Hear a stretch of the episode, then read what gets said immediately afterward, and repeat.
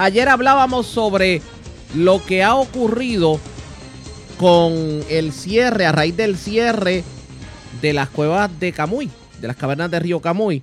Este atractivo turístico no ha sido abierto desde María, señores. Y lo cierto es que esto ha matado la economía de todo el sector de la 129 entre Atillo, Camuy y Lares.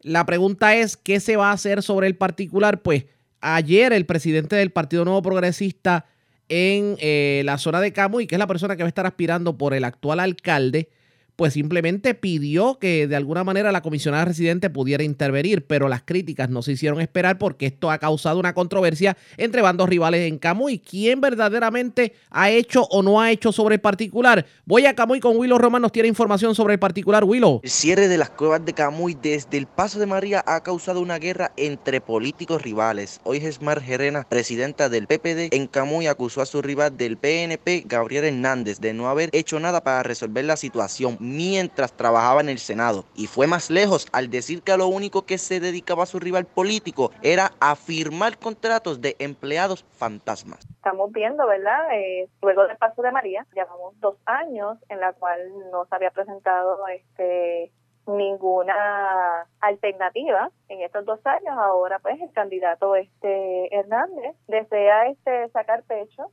diciendo verdad que este pidiendo la ayuda cuando él estuvo eh, tres años en el Senado y no hizo nada, ¿verdad?, este, referente a esta situación. Los movimientos que hemos estado viendo nada más es Brea, ¿verdad?, este, eh, que es lo que están este, realizando en el municipio, pero realmente este, lo que es referente, ¿verdad?, este icono tan importante que nosotros tenemos en nuestro municipio, el cual atraía, ¿verdad?, mucho turismo, eh, pues no se ha visto nada al respecto. Bueno, los comerciantes sí, este, nosotros hemos estado, este, ¿verdad? En lo que ha sido el área de, de quebrada, eso es la 129 donde sí se han visto este afectados, muchos de ellos, pues ya que entonces no entra ese ese turista, ¿verdad? Estar en los alrededores y poder consumir, ¿verdad? Este los productos que ellos este ofrecen. Desde Camuy, yo soy Willow Román y esto es la red informativa de Puerto Rico.